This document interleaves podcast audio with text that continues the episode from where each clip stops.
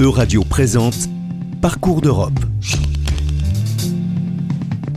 Bonjour à toutes et à tous. En ce jour, une question nous habite. Quel rapport aux droits des femmes existe-t-il dans l'UE Qu'est-ce qu'être une femme dans les institutions de l'Union européenne et être citoyenne dans l'Union européenne? Afin de répondre à ces interrogations, nous nous pencherons sur l'expertise de notre intervenante qui, au travers de ses expériences, connaît les enjeux. Cette chronique s'inscrit dans la rubrique Parcours Europe et vous est présentée par Julia Pied et Johan Robert. L'IVG, ou interruption volontaire de grossesse, est un bon indicateur de la place octroyée aux femmes dans une société. Il permet de rendre compte de la liberté des femmes à disposer de leur corps. Son implication, dépendante du pays, est aussi un témoin d'une politique européenne. Ainsi, un mouvement de légalisation ou dépénalisation s'observe parmi les États membres de l'Union européenne à partir des années 80. L'IVG est une pratique qui en France, en 1942, est encore soumise à la peine de mort. Le dernier pays à la légaliser dans l'UE est l'Irlande en 2019. Mais le mouvement commence bien plus tôt en Europe. La Russie de Lénine dépénalise l'IVG en 1920. Elle sera interdite à nouveau sous Staline, mais il est notable de constater cet aspect précurseur. La Turquie, Pologne, Danemark, Suède ou l'Islande légalisent l'IVG sous certaines conditions, comme le viol, dans les années 1930, malgré quelques pas en arrière, en rapport avec les changements de gouvernement notamment. Cependant, euh, certains États membres de l'Union européenne en restreignent encore la pratique aujourd'hui. On peut citer Malte par exemple. Certains pays comme l'Espagne reviennent en arrière et considèrent la qualité personnelle des raisons poussant à l'IVG. En effet, le 27 décembre 2013, le gouvernement a validé un projet de loi prévoyant la restriction de l'accès à l'IVG. Ce nouvel projet de loi limite le recours à l'IVG à deux situations. En cas de risque pour la vie et la santé physique ou psychologique de la personne enceinte, ce risque doit être diagnostiqué par deux médecins extérieurs à l'établissement pratiquant l'IVG, et en cas de viol, à condition que la victime ait porté plainte. Cette loi ne passera cependant pas et sera vivement manifestée par la population espagnole. On observe donc qu'il y a une disparité entre les législations des États membres de l'Union européenne, mais cette différence n'est pas nouvelle. En effet, si nous nous intéressons au droit de vote, l'histoire nous montre que ce droit est donné aux femmes de manière totalement inégale en Europe. La Finlande est le premier État de l'Union ayant donné le droit de vote aux femmes en 1906, et le dernier État est le Portugal en 1976. Les femmes portugaises, vous l'aurez compris, obtiennent donc le droit de vote 70 ans après les Finlandaises. La France, elle, arrive en 17e position avec l'obtention du droit de vote par les femmes en 1944 seulement. Si on prend maintenant en compte la procréation médicalement assistée, la PMA, là aussi les législations sont différentes. Le site Toute l'Europe classe en effet les États membres en plusieurs catégories. La première est celle où seuls les couples lesbiens sont autorisés à la pratiquer. Le seul pays de cette catégorie est l'Autriche. Une autre permet la PMA aux femmes seules uniquement, comme en Hongrie, à Chypre ou encore en Estonie. Ensuite, et c'est le cas de la France, certains pays membres autorisent les couples lesbiens et les femmes seules à recourir à la PMA.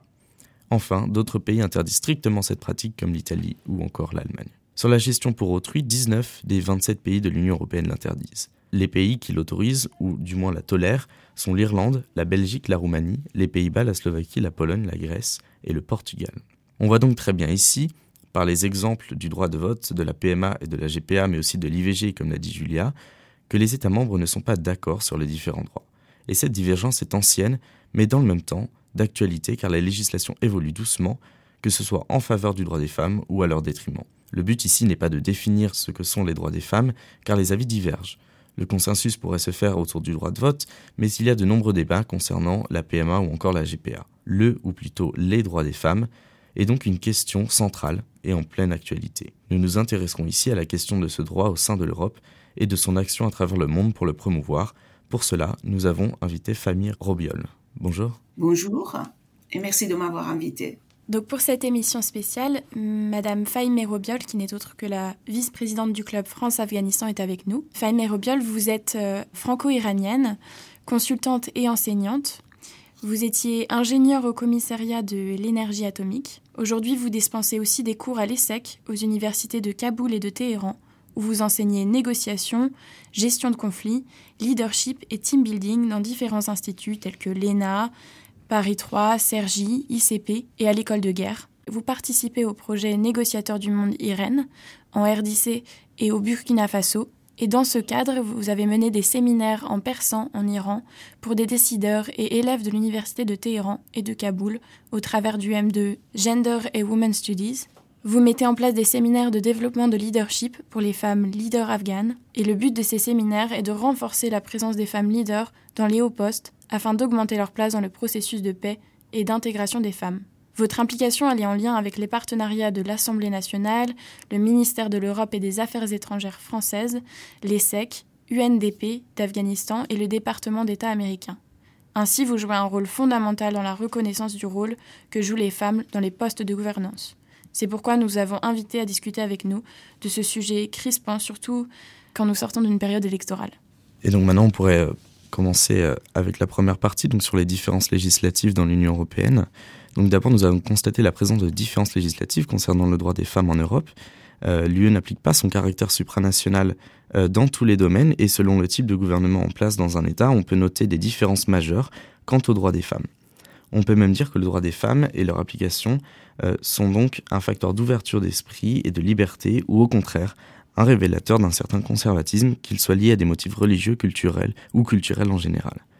Et donc ma première question, ce serait pourquoi certains pays membres de l'UE interdisent encore l'IVG, comme à Malte ou euh, en Pologne, euh, et ne sont pas soumis à des sanctions de l'Union européenne, selon vous? En ce qui concerne l'Europe, l'Europe est patchwork de, des différents pays avec différentes cultures, avec différents niveaux patriarcales et qui se sont rassemblés voilà, autour de l'Union européenne. Donc, il est très, très difficile de dire après 40 ans ou 50 ans qu'on peut changer des mœurs et, et, tous ces aspects culturels, et vous avez bien dit religieux, pour que euh, tous ces droits-là soient reconnus euh, par ces pays. Par contre, cette recul dans ce domaine que vous précisez, à mon avis, ça vient du fait que on a euh, dans, le corps électoral un manque de participation massive des femmes dans les votes pour que faire reculer tous ces dictatorship de euh, des, des, des, personnes qui veulent revenir en arrière. Donc ça c'est quelque chose de très très important et que je pense que les femmes doivent être conscients de ce danger-là et de ne pas voter des personnes et conservateurs qui euh, qui vont reculer euh, tous ces, ces droits-là. Euh, donc ça c'est une chose. Deuxièmement, il y a l'aspect euh, religieux. Si on a les leaders religieux qui clairement prennent la position là-dessus, ça aussi, ça peut convaincre un certain euh, niveau de conservatisme dans le domaine. Pourvu qu'on a un jour un pape qui est une femme, euh, des, euh, des cardinaux, euh, des ayatollahs, euh, vous voyez, et c'est seulement un impact important dans éviter cette recul-là. Donc vous pensez que euh, le fait que les femmes ne s'impliquent pas dans le processus décisionnel, c'est principalement dû à quel facteur? Un manque euh, d'éducation sur le domaine ou? Peut-être que euh, dans les sociétés dont je viens de dire, euh, qui, qui sont beaucoup plus patriarcales par rapport aux sociétés qui se trouvent aux pays euh, nordiques, euh, il y a un manque de une conscience de, de fait et que euh, de ne pas être intéressé d'une participation euh, politique, législative, il y a un danger pour les femmes. Il y a un danger pour les femmes. Et, et puis, euh, il y a l'Europe aussi qui a les devoirs à faire. C'est-à-dire, euh, pour pouvoir homogénéiser et tirer vers le haut euh, toutes ces défaillances, il faut impérativement qu'il y ait un politique que je dirais d'abord bâton et après des carottes. On ne peut pas offrir les mêmes avantages aux pays qui vont plus en plus faire euh, ces mesures restrictives, discriminatoires par rapport aux pays qui avancent bien. Donc, dans ce cadre, est-ce qu'il ne faut pas intégrer quelque chose comme la notion de quota? Ce qui s'est passé dans les pays nordiques, par exemple, dans, les sociétés 440, aussi bien au niveau législatif, euh, au niveau des pays européens. Et ça, ça peut être quelque chose qui, euh, peut, aider les femmes pour euh, s'intégrer et contribuer davantage dans les cycles décisionnels que ce soit au niveau de gouvernance ou bien au, niveau économique. Et, donc, selon vous, pourquoi euh, l'IVG n'est pas forcément un critère pour rentrer dans l'Union européenne?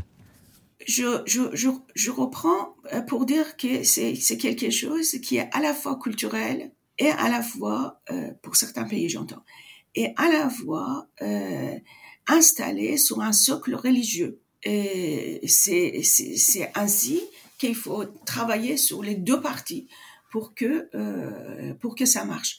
Et que une pédagogie, c'est très très bien, mais c'est pas suffisant. Il faudrait qu'il y a euh, des sanctions euh, pour ceux qui ne le respectent pas. Euh, quand je parle de pédagogie, on doit, on doit travailler continuellement au niveau d'égalité filles-garçons depuis le plus jeune âge, à l'école maternelle, et puis après plus en plus. Sinon, après, ça sera trop tard. Il y a des habitudes qui vont prendre et que ces habitudes-là, après, à un moment donné, vont nous convaincre que euh, cette voie conservatrice est mieux que euh, euh, toute égalité et puis notamment en ce qui concerne la liberté au niveau de l'IGV. L'idée des quotas me paraît une solution très intéressante. On s'est posé la même question, du coup, euh, en rapport avec ces questions précédentes, sur l'Espagne, qui, du coup, a tenté de restreindre en 2013 l'accès à l'IVG. Est-ce que vous pensez que c'est le reflet d'une société qui tend à donner encore moins de place aux femmes pour s'exprimer de manière générale? Il y a deux choses. Le, la base pour toutes ces décisions-là, c'est la culture. Donc, tout ce qu'on fait comme réforme, euh, c'est, euh, se sont euh, impactés au niveau de surface. Or, la culture, c'est très, très profond. Pour pouvoir le, le changer, il faut du temps. Donc, euh, l'effet, ça vient euh, plus ou moins rapidement aux surfaces, et ce qu'on a fait, ça va être anéanti. C'est pourquoi il faut être vraiment vigilant pour que tous ces, droits-là, qui sont extrêmement fragiles, euh, ne soient pas piétinés par l'arrivée de telle fraction ou telle fraction qui décideront à la place des femmes. Donc, en fait, si j'ai bien compris, euh, il faut attendre l'arrivée des nouvelles générations pour pouvoir euh, voir le droit des femmes un peu évoluer. je dirais c'est les deux. On ne peut pas attendre que nos enfants de 3-4 ans deviennent adultes pour qu'on arrive à ça. C'est un processus qui serait long, parce qu'il faut changer les cultures de patriarcales où l'homme décidait pour les femmes et que nos lois ont été faites pour des, par des hommes. Hein. il, faut, il, faut, il faut voir que c'est à peine 100 ans que enfin la femme a la voix au chapitre, globalement j'entends. Donc c'est très très difficile de le changer. Par contre, à côté, comme je disais, il faut des, mesures, euh, le quota, euh, euh, les moyens d'apporter la pression sur ces États-là. On peut pas avoir euh, du beurre et, l'argent du beurre. On peut pas avoir l'aide européenne et qui est le résultat des impôts de tous les pays confondus, y compris ceux qui respectent les droits des femmes, à ceux qu'ils repriment de façon constante les droits des femmes. On constate du coup aussi cette dynamique de régression dans d'autres États en Europe, tels que la Turquie, qui a récemment euh, tenté de revenir sur ses pas. Est-ce que vous pensez que ce mouvement de recul, euh, presque un effet domino, est constatable dans des États en Europe euh, quant aux droits des femmes? Est-ce que vous pensez que c'est quelque chose qui se qui s'étend en fait d'un État à un autre, que ça a une influence? Oui. Alors la Turquie, pour le moment, fait pas partie de l'Europe. Par contre, la Turquie, il y a une centaine d'années, avec l'arrivée de Atatürk, euh, il, a été avec une force euh, importante vers la modernisation et la laïcité et les droits des femmes. Mais depuis une vingtaine d'années, on se rend compte en effet que euh, ces droits-là étaient en train de petit à petit, petit à petit, soit bafoués. Et là maintenant, avec Erdogan, euh, on est au summum euh, de, ce problème-là, au summum de ce problème-là. Dans ce cadre-là, dans ce cadre-là, pour, des raisons d'autres euh, d'autres éléments, on voit que ces droits-là sont en train de s'effricher dans certains pays où euh, on n'a pas respecté ce qu'on a écrit à ce qu'on fait dans la société. Et c'est toute, toute une sorte de laxisme qui ont fait que euh, aujourd'hui on constate euh, un retour à cette culture patriarcale qui euh, qui fait du mal et que enlève un certain nombre des droits fondamentaux pour des femmes. Est-ce que ce serait un retour du patriarcat ou bien plutôt une, plutôt une constance dans la société et en fait qui ne avec un droit des femmes qui a été tenté euh, d'être imposé par le haut et qui n'a pas pris euh, dans la société Et c'est les deux. On revient vers la culture, d'une culture, euh, je dirais, millénaire, où la femme faisait partie des ustensiles de, la maison, arriver à une femme qui est la présidente, une femme qui est dirigeante, c'est un, c'est un chemin qui est extrêmement, euh, extrêmement long pour le réaliser. Néanmoins, euh, quelque chose qu'on peut constater, euh, c'est que les femmes ne sont pas assez volontaristes, à mon, humble opinion, euh, pour euh, ne pas se laisser faire et euh, défendre, défendre tous les acquis. Et ça, c'est quelque chose qu'on qu'on- qu'on le constate aussi bien au niveau des politiques, au niveau législatif, au niveau sociétal, au niveau économique. Voilà, quand il y a un enfant qui est malade, eh ben, la plupart du temps, c'est la femme qui reste à la maison euh, pour, euh, pour, pour le garder plutôt que le monsieur. C'est dans tous les petits gestes et quand on, on voit qu'il faut du temps et que euh, tout ça, c'est pas acquis.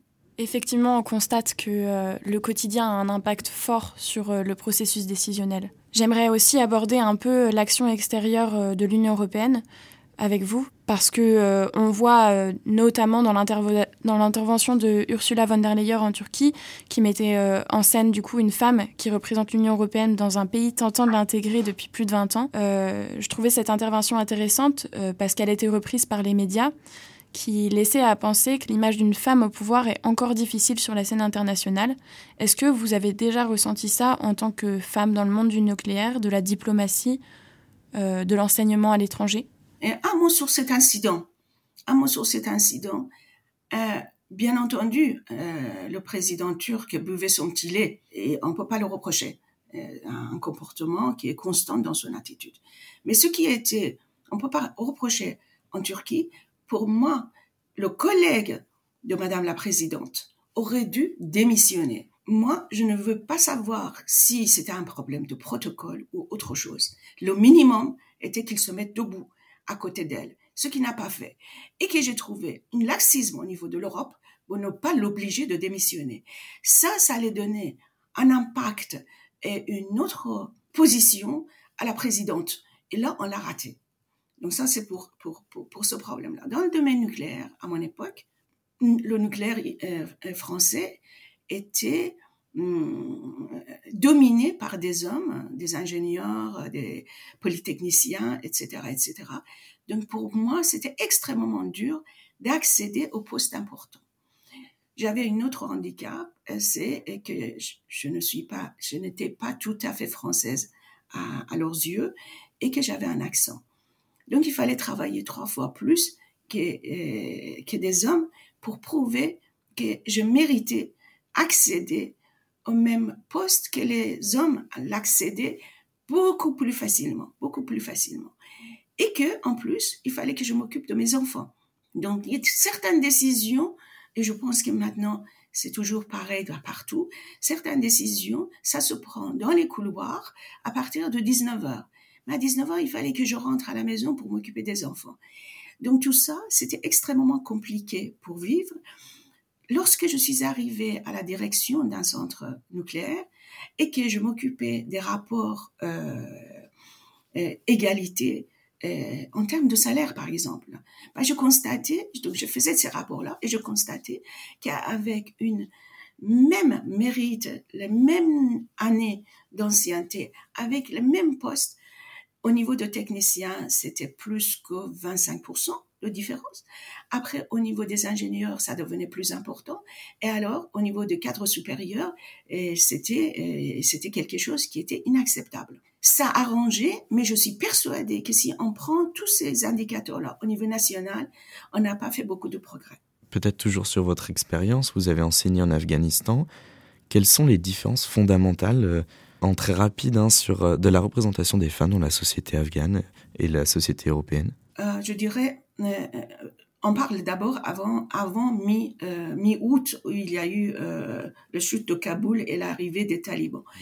Sur cette, il faut, il faut dire que les droits des femmes ne dataient pas depuis notre intervention il y a 20 ans. à l'époque, au même titre que euh, Atatürk a apporté la laïcité en Turquie, en même temps, il y avait Reza Shah en Iran et le, roi euh, en, euh, en Afghanistan qui ont commencé à réfléchir et puis mettre en place un certain nombre des droits pour des femmes dans le domaine d'éducation, le travail, etc., même si c'était cantonné dans les grandes villes. Mais après, ce qu'on a fait qui on doit impérativement en parler, c'est que la constitution, après la chute de Taliban version 1, lorsqu'on arrivait, la constitution afghane a imposé, a imposé la notion de quota. Et cette notion de quota qui a permis aux femmes d'entrer dans la société, dans le gouvernement et puis euh, dans la, euh, euh, en tant qu'élu au Parlement, au Sénat un petit, un petit mot sur le pourcentage. Et cette notion de quota a permis que dans les, dans les indicateurs au niveau des gouvernements euh, nationaux, euh, Afghanistan, en tant que présence des femmes, euh, avait 27% de sièges et il était en 41 position par rapport à la France qui était à 26% et à 47e position. Heureusement que pour la France, ça, a été modifié depuis l'élection 2017 du président euh, Macron.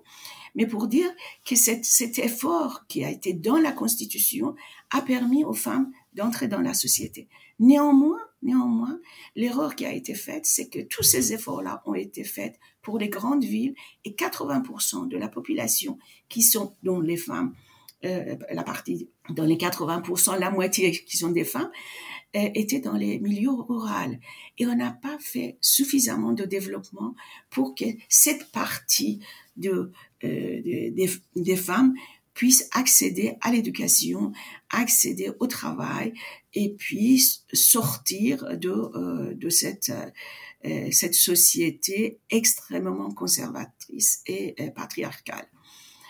Euh, et là, on voit bien que depuis la chute de, de, Kaboul et puis l'arrivée des talibans, tout ce qui a été fait pendant ces vingtaines d'années est en train de tomber, euh, tomber complètement euh, par terre.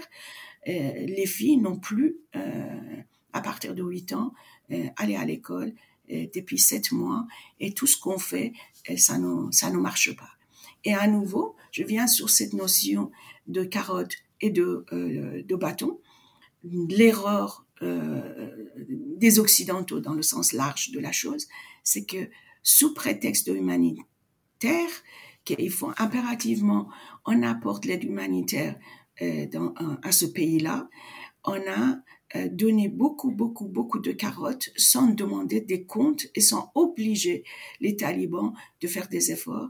Et là, on voit euh, plus en plus la discrimination. Les femmes ne peuvent pas aller travailler, les femmes ne peuvent pas euh, sortir de la maison euh, pour aller chez le médecin sans qu'il y ait un homme avec eux, avec elles. Hum, tous, tous ces problèmes-là euh, nous emmènent à une version des talibans avant 2001. Et là-dessus, euh, nous n'avons pas été suffisamment vigilants. Merci à vous, euh, Madame Robiol. Nous devons euh, conclure cette émission. En tout cas, nous vous remercions d'avoir partagé votre expérience, d'avoir insister sur euh, l'importance de la culture dans le droit des femmes et dans son évolution.